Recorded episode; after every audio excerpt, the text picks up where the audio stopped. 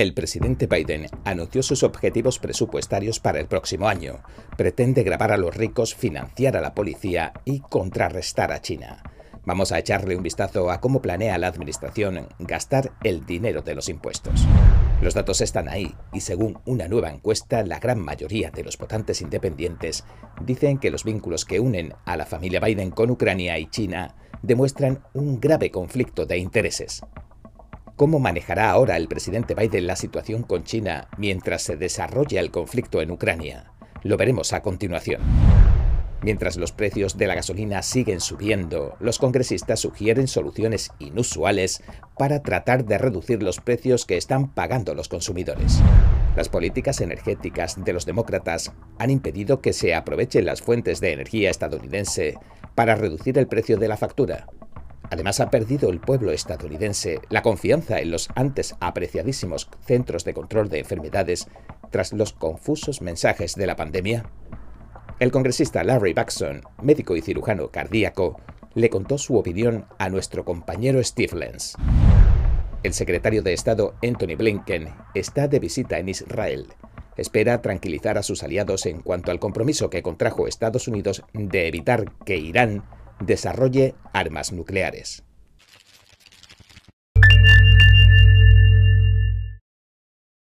Bienvenidos a En Primera Plana, soy David Rojas. Recuerda que siempre estamos en Telegram y en Epoch TV, donde además puedes encontrar otros contenidos interesantes. La Casa Blanca comenzó la semana presentando sus planes de gasto para el próximo año. El plan del presidente abarca las prioridades que marcan ambos lados de la barrera política.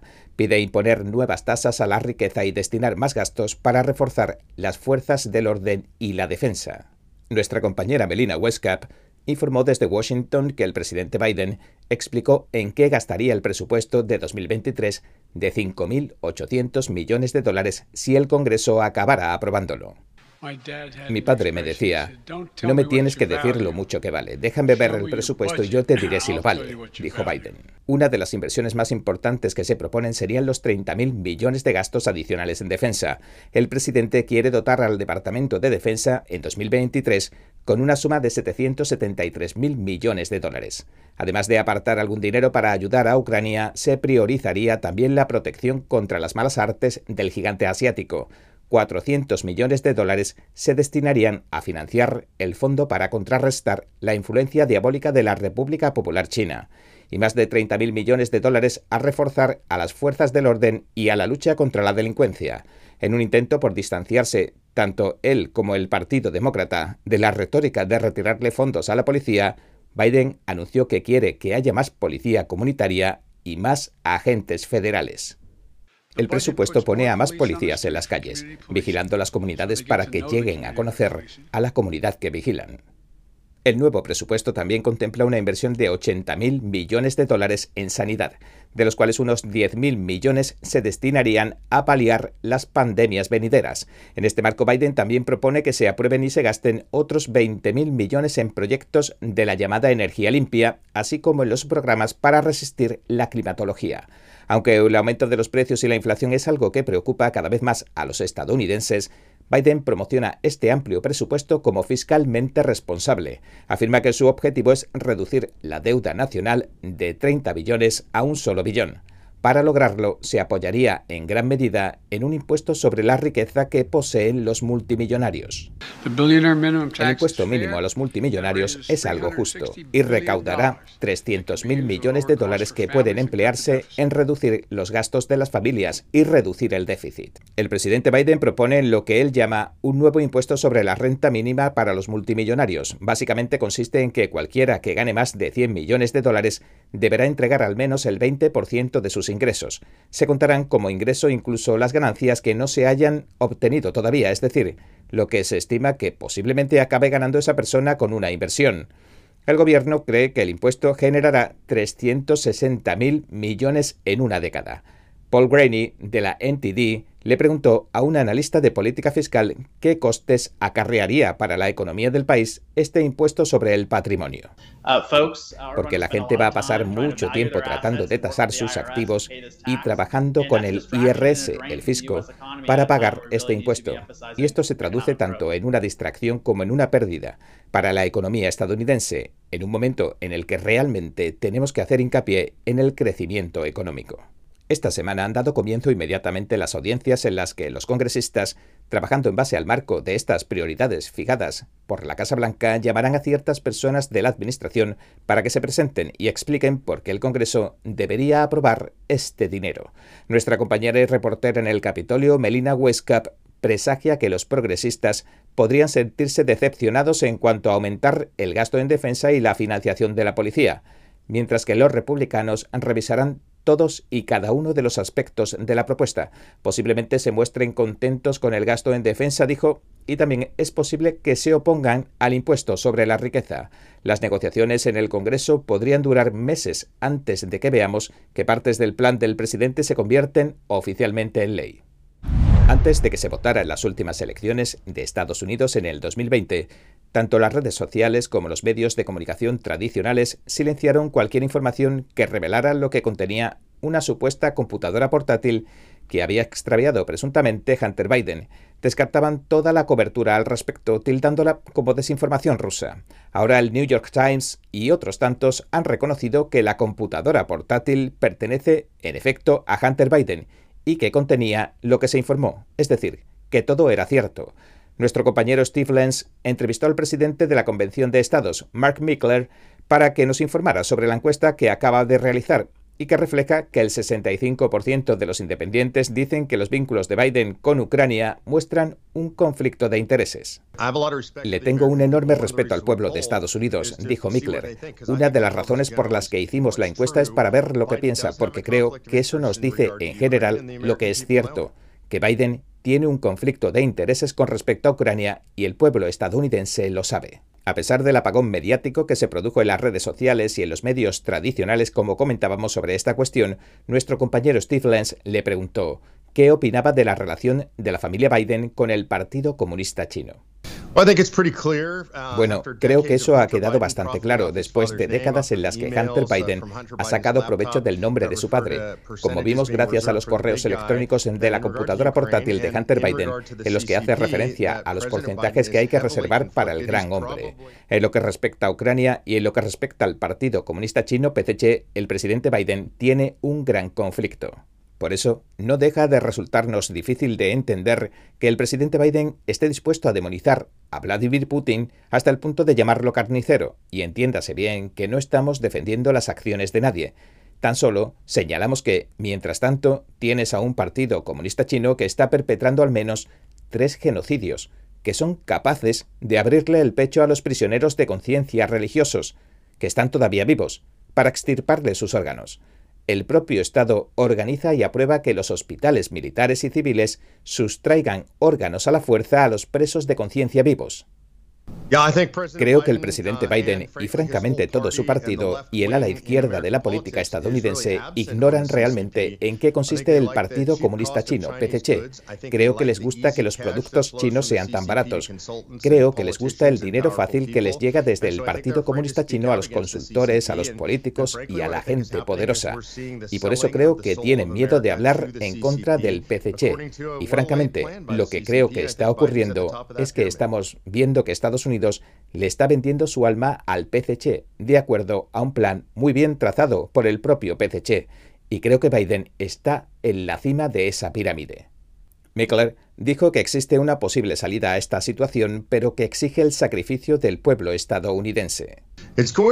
Va a hacer falta un liderazgo político valiente. Tuvimos algo de eso con el presidente Trump, que se atrevió a calificar al PCC como la dictadura diabólica que es pero también va a hacer falta que el pueblo estadounidense esté dispuesto a sacrificarse. Tenemos los bienes baratos y el dinero fácil de China, pero para eso vamos a tener que parar los precios y si lo hacemos entonces los precios subirían aquí, en los Estados Unidos. Vamos a tener que sacrificarnos y vamos a necesitar políticos que sean honestos en este aspecto. Una nueva encuesta de la Associated Press revela que la mayoría de los estadounidenses están preocupados por la posibilidad de que Estados Unidos se vea envuelto en una guerra con Rusia. Entre los preocupados por la guerra con Rusia, el 83% piensa que la invasión rusa de Ucrania ha aumentado las posibilidades de que se desplieguen armas nucleares.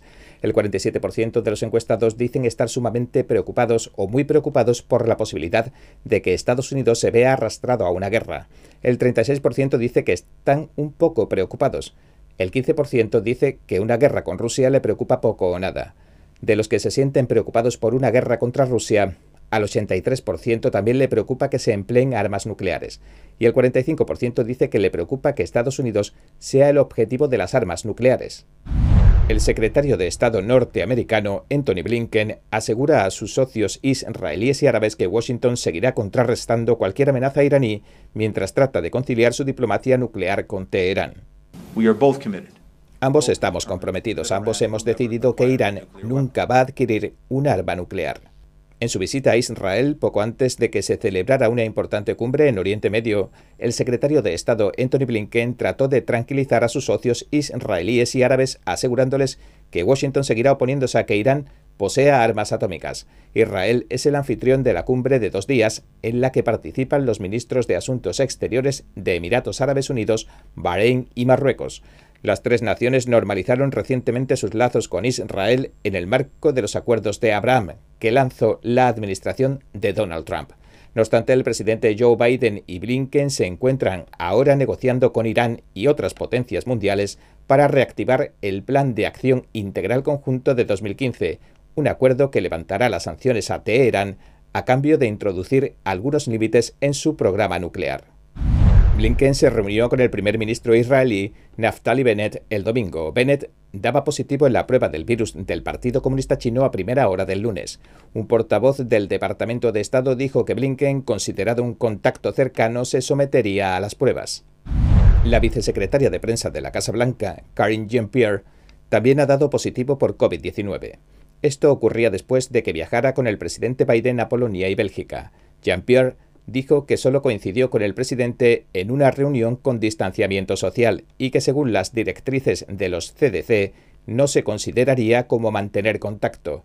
Jean-Pierre dice que sufrió algunos síntomas leves y que estará en cuarentena trabajando desde su casa cinco días hasta que la prueba COVID resulte negativa.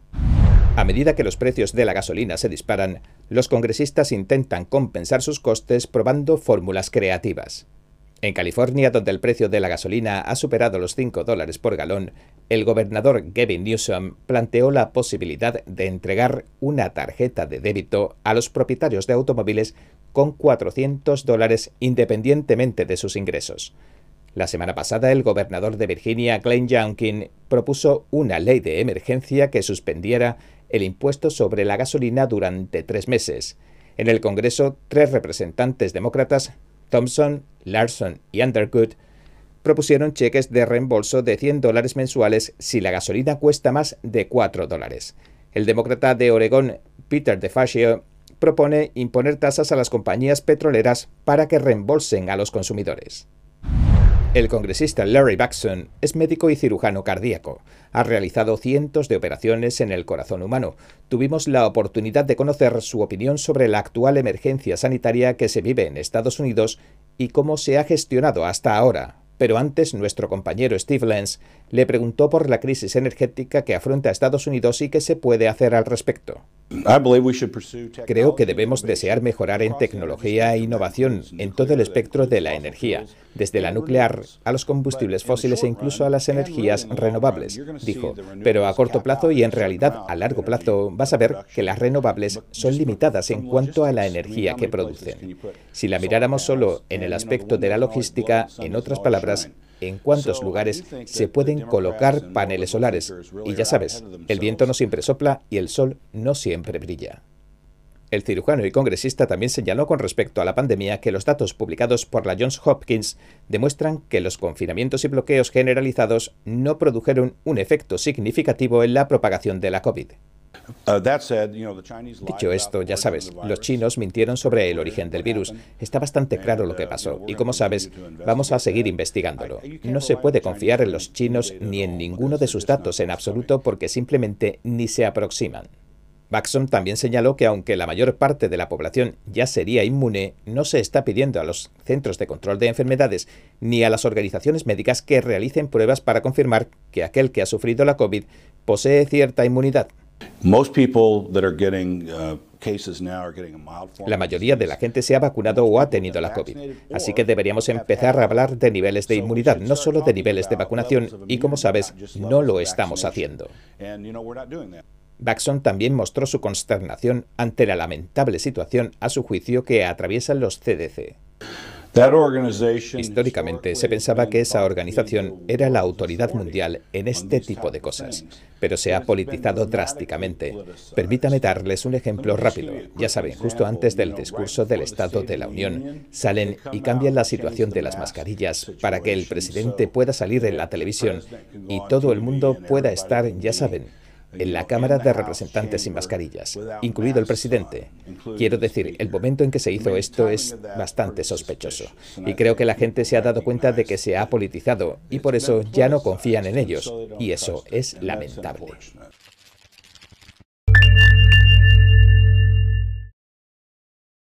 Bien, este es nuestro programa de hoy. Gracias por sintonizarnos. Si te gusta cómo te servimos las noticias, por favor, no olvides darle a me gusta, suscribirte y compartir este vídeo con tus amigos y tu familia, porque todo el mundo merece conocer los hechos. Una vez más, gracias por ver en primera plana. Nos vemos mañana.